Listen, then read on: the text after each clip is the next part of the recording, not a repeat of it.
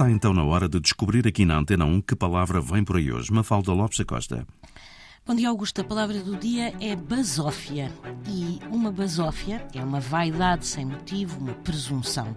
Já um basófia é alguém que se gaba exageradamente de feitos ou qualidades que muitas vezes não lhe pertencem. É um fanfarrão, no fundo.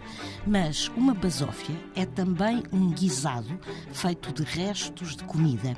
E aqui estará a origem da palavra, porque o termo chegou-nos através do italiano, mas alguns dicionários sugerem que a palavra vem do alemão, do antigo alemão, de sufan, que significava beber e que estaria relacionada com sauf, que é sopa, e que terá passado para o italiano como sinónimo de espécie de sopa. Logo, inicialmente, basófia era uma espécie de sopa. Pronto, está dada a explicação. A palavra do dia no RTP Play, Spotify, Google e Apple Podcast, edição Mafalda Lopes da Costa.